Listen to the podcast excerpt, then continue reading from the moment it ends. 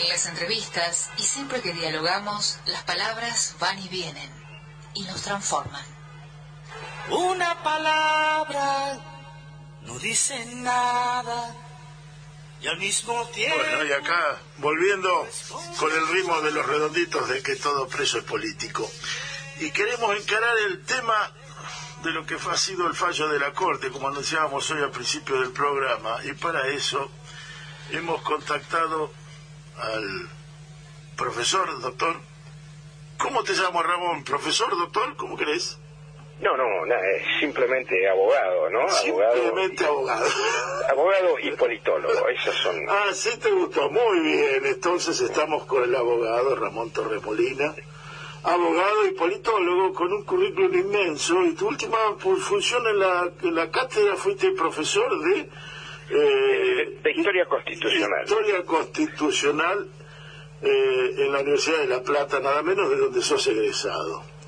Ramón, un verdadero placer poder conversar contigo. Te agradezco que nos dediques este mediodía de sábado para analizar un poquito cómo ves o cómo tomaste lo que fue la decisión, la resolución de la Corte que nos dimos por enterados el día lunes. Sí, para mí es un tema gravísimo, ¿no?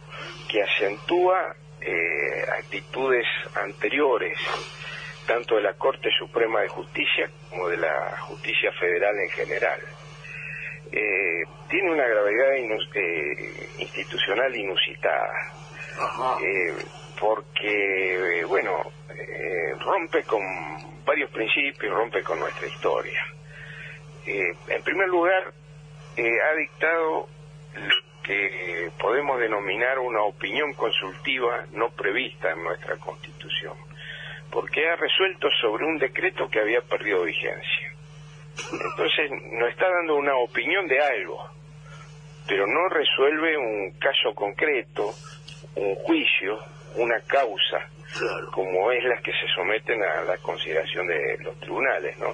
Si había perdido vigencia, tienen que resolver, cualquier órgano de justicia normalmente lo hacen, que la cuestión planteada ha resultado o se ha transformado en abstracta. Después ha resuelto además lo que en los últimos tiempos constituye un gran avance de la justicia sobre los poderes legislativo y ejecutivo, ha resuelto una cuestión política no justiciable. En las decisiones de los poderes, salvo que sean de, arbitrarias o fuera de sus competencias, las decisiones políticas que eh, adoptan una decisión en favor o en contra de algo, una medida, eh, tradicionalmente no han sido revisadas por la justicia, ¿no? Salvo esos ejemplos extremos. Y ahora, en los últimos tiempos, parecería que existe una tendencia de la justicia y de la Corte a cogobernar con los restantes poderes. Después ha ignorado el carácter interjurisdiccional de la pandemia, ¿no es cierto? pongo este ejemplo, ¿no? el, transporte entre la ciudad de Buenos Aires y los partidos del conurbano bonaerense es, es, eh, es, jurisdicción nacional, porque intervienen dos jurisdicciones distintas, ¿no? Entonces no lo puede resolver ni la ciudad ni la provincia de Buenos Aires, nacional. Y la pandemia no tiene límites. Eh, por definición, ¿no es cierto? Eh, no, no se para en la general paz, no se detiene. El virus no tiene pasaporte, digamos. No, no, circula libremente por todos lados, ¿no? Entonces ha adoptado una medida contraria a todo lo que es la tradición, el comercio interprovincial, eh, la legislación relativa a la radiodifusión, todo eso que excede el ámbito de una jurisdicción federal y entonces, eh, con grave riesgo para la salud de la población, eh, ha ignorado ese carácter interjurisdiccional. Después vienen temas muy graves, ¿no? Como, por ejemplo, eh, esto es contra la historia, ¿no? Contra la historia. Ha, mm, le ha otorgado a la ciudad el carácter, en otros fallos anteriores lo había hecho, ¿no? Pero aquí lo, lo ratifica y lo confirma a la ciudad autónoma eh, la iguala a una provincia. Y la Constitución expresamente establece la diferencia entre la ciudad autónoma y la provincia. Ahí, ahí, no, cuando quiere igualarla a las provincias, eh, por ejemplo, cuando eh, autoriza al Poder Ejecutivo a intervenir las provincias, dice, le agregó en la reforma del 94, ir a la ciudad autónoma de Buenos Aires, ¿no? Y hay unas cuantas cláusulas que agrega a la ciudad autónoma. Pero hay otras cláusulas que no lo agrega precisamente porque no es una provincia. Por ejemplo, eh, no, no, lo, no elige gobernador, elige jefe de gobierno eso lo establece la Constitución del 94. No, vos fuiste convencional constituyente, o sea que lo, Exactamente. lo que los jueces, eh, lo, que llaman el espíritu del legislador, lo estamos escuchando. Bueno, también hay otros legisladores como los miembros de la Corte que eh, dos fueron constituyentes claro. y otra cosa, ¿no? Pero en aquel entonces, ¿qué decían ellos?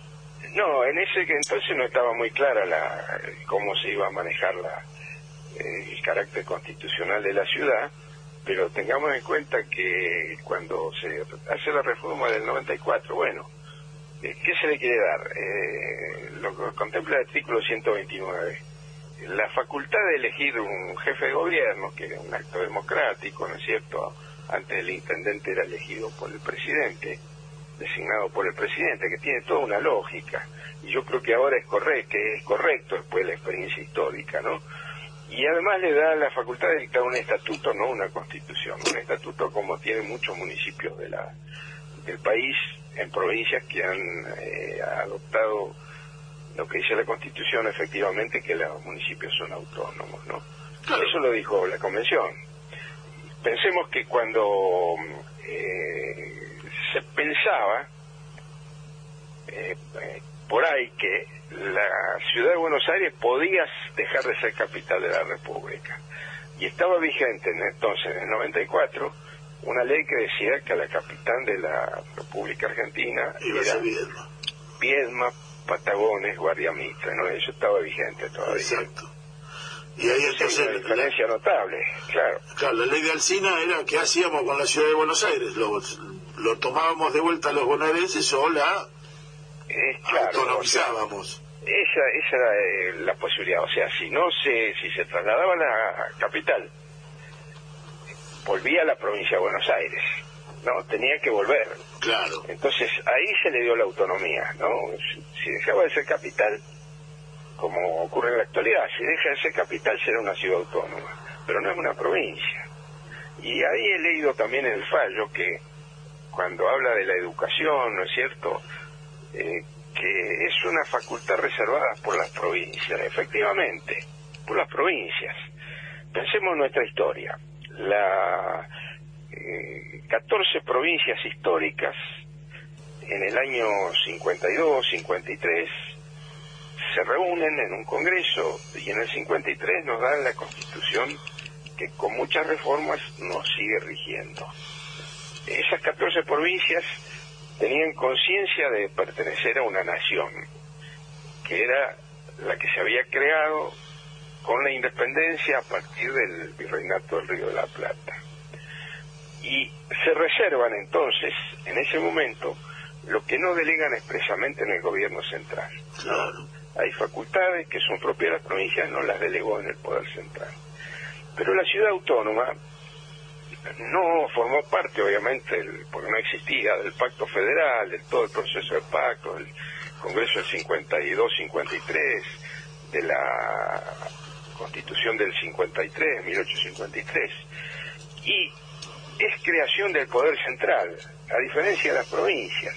Lo crea un órgano, que es la Convención Constituyente, y le da atribuciones, la Convención Constituyente y una, una ley especial de naturaleza constitucional que le dice puede eh, tener estas atribuciones. Al revés de las provincias. Claro y entonces esas atribuciones el poder central las puede retirar cuando quiere. Y ahora entonces eh, eh, te, te, hago una pregunta una hipotética digamos te, te busco una respuesta hipotética.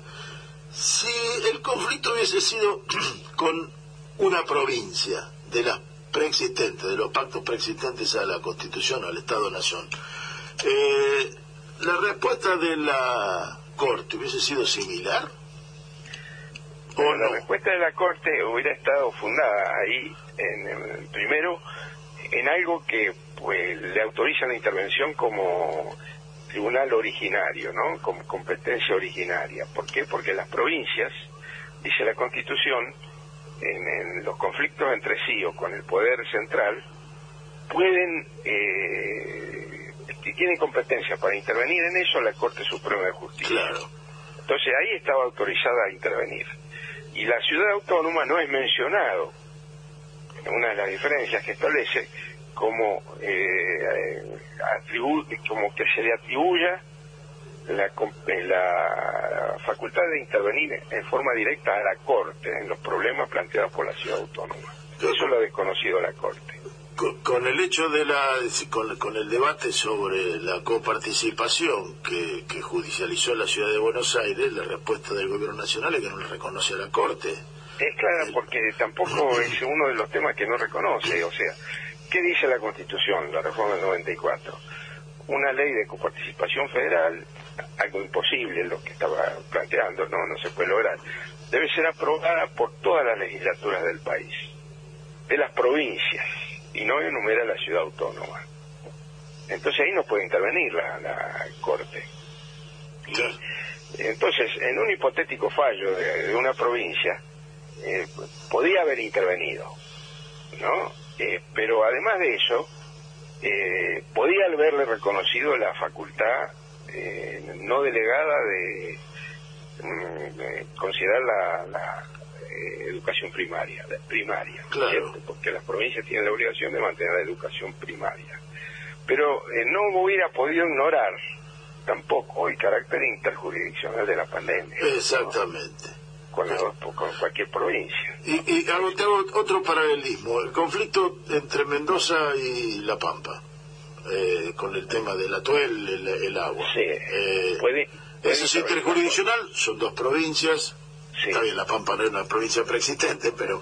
No, no, pero es igual. Pero es el mismo caso porque es una provincia. Sí, sí, sí. Y acuden a la Corte. Sí. Ahí y es una cuestión interjurisdiccional en donde el Estado Nacional lo, lo, mira la conflictividad y lo resuelve la Corte entre las dos provincias lo resuelve la Corte con competencias sobre las dos provincias. Exactamente. Eso es posible. Y, y, acá le, le, dan una titularidad que no tiene a la ciudad de Buenos Aires y no le reconocen al Estado Nacional las potestades sobre la interjurisdicción. Exactamente, así es. O sea que, pues, eh, ¿volvemos a la guerra unitario federales? Eh, de una manera muy particular, ¿no? Porque, por ejemplo, recordemos, la federalización de Buenos Aires en el 80, 1880, dio lugar al levantamiento de Carlos Tejedor, el gobernador de la provincia de Buenos Aires, y ocasionaron miles de, víctimas, ¿no? La, disputa por la federalización de Buenos Aires. Y anteriormente, y ahí se solucionó un tema, ¿no? ¿Qué quedó establecido en el 80? Que eh, el Poder Ejecutivo Nacional tiene y la, el Congreso Nacional tienen jurisdicción sobre la capital que se federaliza. Porque ¿qué había ocurrido? Desde el 60, cuando se reincorporó la provincia de Buenos Aires a la Confederación Argentina. Al 80, la, eh, la ciudad, eh, el gobierno nacional era huésped de la provincia de Buenos Aires. No controlaba la seguridad, no controlaba lo que ocurría dentro de su ámbito federal. Y dio lugar a innumerables conflictos que terminó con ese levantamiento de tejedores en la revolución del 80. Y ahora también hay conflictos, porque hay conflictos, no, no se va a levantar en armas porque no le da tampoco mm, no, la, realidad. los conflictos existen, los conflictos de seguridad, ¿no es cierto? Eh, los conflictos entre la ciudad y el gobierno federal existen. Eh, por eso yo creo que ha sido un error eh, de la Convención Constituyente del 94, eso lo veo posteriormente, ¿no es cierto? la autonomía de la ciudad mientras sea capital de la República, ¿no? Pensemos otra cosa, la diferencia, ¿no? La justicia de la ciudad de Buenos Aires, salvo una que es municipal, como tiene cualquier municipio de la ciudad de Buenos Aires, un juez de falta, ¿no es cierto?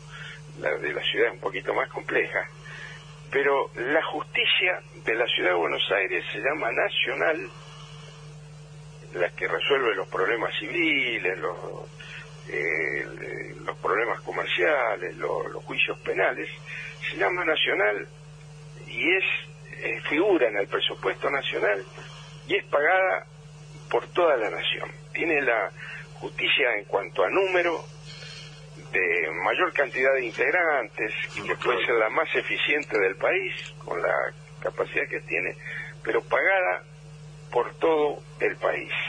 Y otra cosa más chiquita, por ejemplo, que nos da una idea que no es una provincia, ¿no?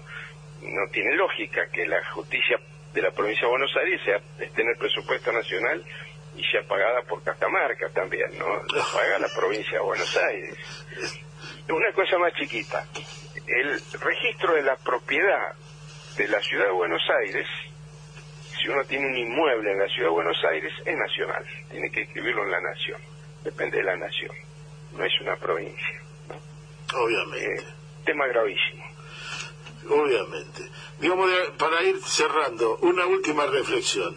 La Corte son eh, hijos eh, reconocidos de, Salvador María del Carril, aquel miembro de la Corte que recomendó a, a la base de fusilar a Dorrego. Es claro, son, pero Salvador María del Carril, es cierto, todo la, primera época de, del Carril, ¿no?